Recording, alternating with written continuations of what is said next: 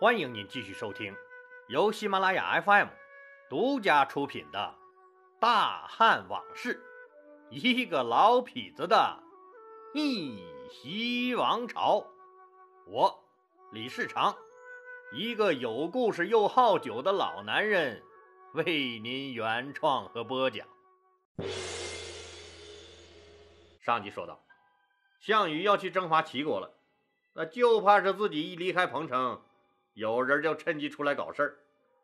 这思来想去啊，也只有一个人有这个资本和号召力了。那这个人是谁呀？就是被他赶走了的，原来叫楚怀王，现在叫义帝的那个家伙呗。怎么说呀？他现在还是名义上天下的老大呀，那更是自己的老大呀。最主要的是。这个家伙不听话呀，肯定会抓住自己不在这难得的机会，扩大他的影响，切机打压我项羽。那自己啊，说临走之前就得把他除掉。当然了，这种不忠不义的事儿，他项羽是肯定不会亲自去干的，让手底下的小弟去干就行了呗。更不能说明着去干，悄悄的进村儿打枪的不要。哎。这不正好自己要调衡山王吴瑞、九江王英布和这个临江王共敖三个诸侯的兵一起去讨伐齐国吗？让这几个小弟们来这个彭城会合之前，悄悄干掉这个傀儡就得了呗。吴瑞、英布和共敖接到命令后，都是心里一激灵。我去，这他妈啥事儿啊？这是杀掉自己的君王！哎呦，我的天呐，项老大哟！这事儿啊，您找谁干不行？那咋就偏偏找上我了呢？这三个人是直挠头啊！古人对这个忠义还是非常看重的，他不像现在有些人，这一切向前看。这什么忠孝诚信、礼义廉耻，那在他们眼里，那就是个笑话。养了五个儿子的老妈妈说：“这老了老了呀，除夕之夜冻死在街头上。”这种新闻我们也是听说过呀。那老公给老婆拉皮条的事儿，那我们现实中还见得少吗？但老大发话了，这杀人的事儿啊，是干也得干，你是不干也得干。共敖、吴瑞两个人接到密令，说赶紧让人探听，说义帝走到哪儿了，准备半路上截杀义帝。英布暗自思量，这种事儿我还是少掺和好。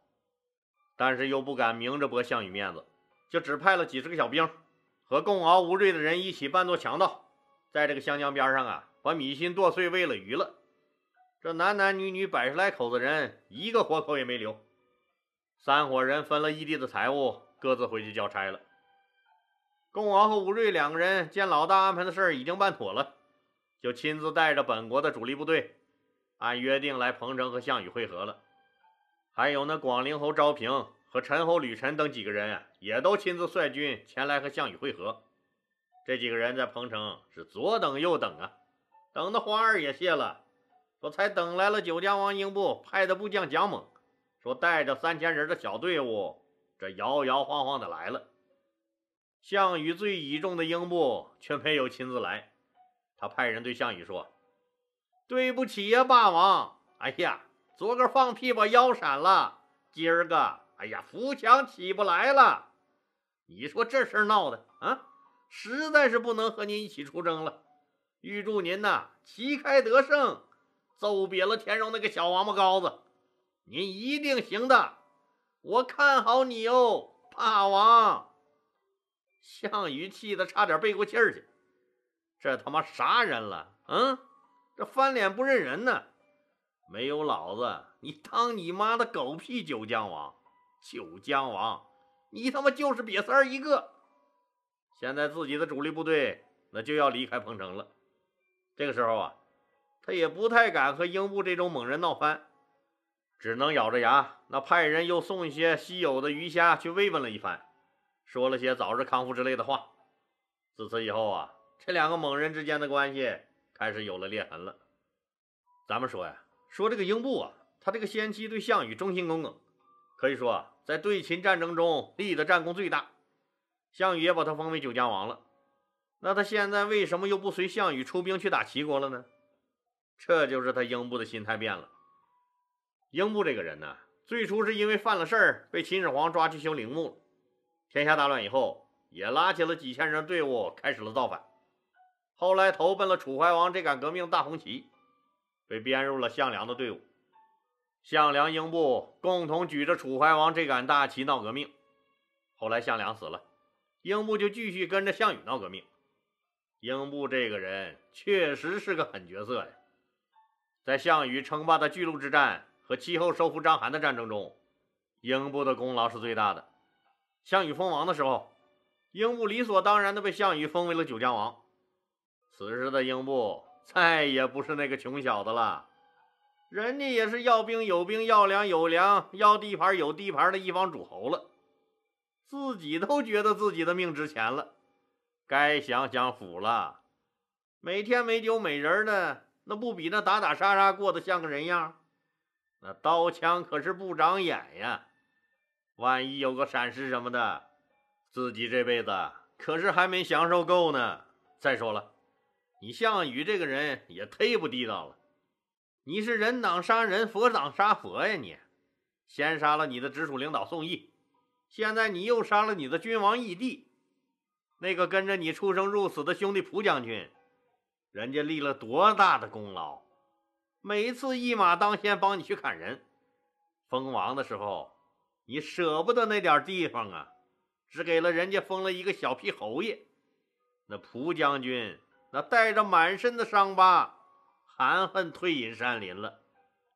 我英布的九江王也是我自己用命换来的。你项羽现在让我抄家伙给你当炮灰，跟着你去弄死田荣。以前打仗都是我和蒲将军冲在最前面，帮着你去砍人。这次。你肯定还是让我冲在最前面，你是威风了，可我损兵折将，一旦成了光杆司令，我就又没立足之地了，又得重新给你打工了。最主要的是，他英布的野心现在大得很呐。他现在的想法是，我得保存实力，万一你要和田荣拼个两败俱伤，我就有机会取代你了。就是你项羽的实力被田荣削弱一些，那你对我的控制相应也就弱了一点，不是？我也不至于被你邀过来喝过去的。还有就是，最近这北边西边闹腾的这么厉害，你封的那几个王，那没几天都被人歇了赛了。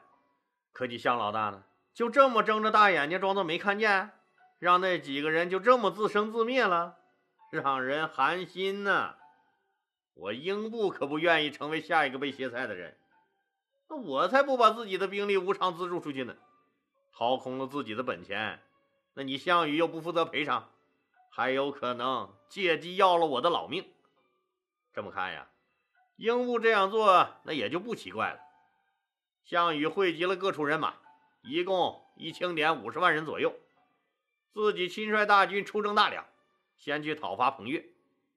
这次出征啊。说阵容非常豪华，军师范增、参军曹咎、都尉陈平、行军司马是他的亲叔叔项伯，季布丁固为左右大将，他的堂兄弟项生为虎卫。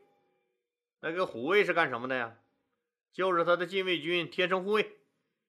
钟离墨负责督运粮草，除了留下吕青、叔孙通等几个文臣，这协助大将许倩镇守都城彭城外，其他的文武百官。都随军出征了，那场面是相当的壮观呐！真是呀，锣鼓喧天，鞭炮齐鸣，红旗招展，是人山人海呀。这问题就来了，出征的声势是浩大了，那人就那么多，那走的多了，意味着啥呀？留下的就少了呗，后面就被人钻了空子了吧？说大队人马刚出发呀。又接到下黄县守将发来的告急文书，说彭越狠攻了几天城了，这夏黄呀马上就要被他攻破了，请求项老大火速派兵支援，火速派兵支援呢。项羽一看，自己这队伍里还有一帮子文官，再加上炊事班的锅碗瓢盆、咸菜缸什么的，怎么能跑得快？急令龙驹为前锋，带两万人。火速去驰援夏皇。占了大梁城的彭越，这时候已经招兵买马，有了五六万人了。龙驹和彭越打了一场硬仗。这龙驹是项羽的五虎将之一，那彭越更是勇猛。两个猛人，谁也没占着什么便宜。龙驹的士兵长途奔袭，又和对方互砍了一下午，人困马乏，那只能后退二十里安营扎寨，等着项羽的大军来接应。同时啊，加强戒备，防止他彭越偷袭。第二天呢，项羽大军来到。气势汹汹杀奔彭越的大营，彭越一见，先自吃了一惊。我去，这黑压压一片，生孩子不叫生孩子，吓人呢！这咋满山遍野都是楚军？那还用问吗？五十万人呢，还有人被挤在后面，翘翘脚看不着，专看别人的后脑勺，连个脸儿还没得露呢。彭越一看。对面大旗下面的项羽，那真是百闻不如一见呢！天下第一战神，手持一杆霸王枪的项羽，那是威风八面，气势逼人呢。项羽一见对面的彭越，也是体如蛮牛，骑着一匹高头大马，提着一把开山大钺，也确是一员猛将啊！哎，老李，这开山大岳是个什么东东？怎么没听说过呀？简单说吧，就是比斧子还大的五点零版本的超级大斧子，就是劈不死你啊，那砸也能把你砸烂喽。一般人说，你别说用它打仗了，你能扛起来，就算你补过钙了。项羽见是满心喜欢呀，不由得失声赞道：“人称彭越乃大梁猛虎，看样这话真不假呀。”就纵马上前，大声喝道：“嘿，对面的彭越，听着，寡人爱惜你是个人才。如果你要跟了我，前途一定比跟着什么狗屁那个田荣强。”彭越大笑：“哈哈哈哈！你恃强凌弱，舞弊天下，欺辱君王，疏远功臣，所以我彭越奉齐王之命。”来讨伐你，我彭越的字典里就没有投降二字。项羽冷笑一声：“齐王，小子，我是敬你是一条汉子，你还以为我真的怕你造反不成？你既然不听我的好言相劝，那就怪不得我了。”纵马举着霸王枪就冲杀了过来，彭越抡起他那把超级大斧子迎战，两个人呀是叮叮当当打了二三十个回合，不分胜负。季布和丁固两个人各引人马从两翼杀了过来，那项羽的楚军打仗是没得说的，加上人多，不一会儿的功夫就把彭越军冲的是四分五裂、七零八落了。彭越见势不妙，虚劈了一斧子。败下阵来，项羽马鞭一指，楚军奋勇争先，杀了过去。彭越就败退进了济阳城中。项羽大军呀，趁势逼到城下，扎下数十里的大营，命令士兵好好休息，明日攻城。退进济阳城中的彭越和手下赶紧商量对策。他的心腹校尉申屠甲说：“说项羽带着五十万人、数百名勇将来讨伐咱们。”这气势啊，太猛了！咱们得避其锋芒啊！咱们的援军看样是一时半会儿到不了。现在咱们的粮草也不是太富裕了，要是被他们彻底围死了，那可就麻烦了。要是我的意思呀，咱们还不如放弃这济阳城呢，往西呀去投那汉王刘邦去吧，咱们还能保存点实力。彭越说：“哎，你等等等等等等，你刚才说啥？”投刘邦去？你说这话容易挨揍，你知道不？既然是齐王封我为将军，那要投我也得投齐王去吧？申屠家回答道：“将军，我是这么考虑的啊。您看，我觉得吧，齐王这个人他根本就成不了什么大气候。这次呀，估计多半被项羽打残了。就是不死啊，也得让他脱层皮。估计他是再也翻不起什么大浪了。我看这天下英雄啊，只有汉王刘邦有取代西楚成为天下霸主的潜力呀。况且您不是还和汉王有交情吗？他也一直非常欣赏您的。彭越沉思了一会儿，说：“将军，你说的也对，要走啊，咱们马上行动，趁着他们还没形成包围圈，咱们连夜走。”当天晚上啊，彭越领着他的三万人，悄悄开了北门，弃城往西跑了。跑的是气喘吁吁，跑出几十里地去。天渐渐亮了起来，彭越一看楚军并没追过来，赶紧让大家喘口气歇歇。谋士张说：“对彭越说，咱们这时候去投的汉王，我觉得不是时候。他以为咱们走投无路去投他了，一定得看清了您，未必能得到他的重用。咱们呀，还不如在附近夺个小城住下，先看看形势，再考虑进退。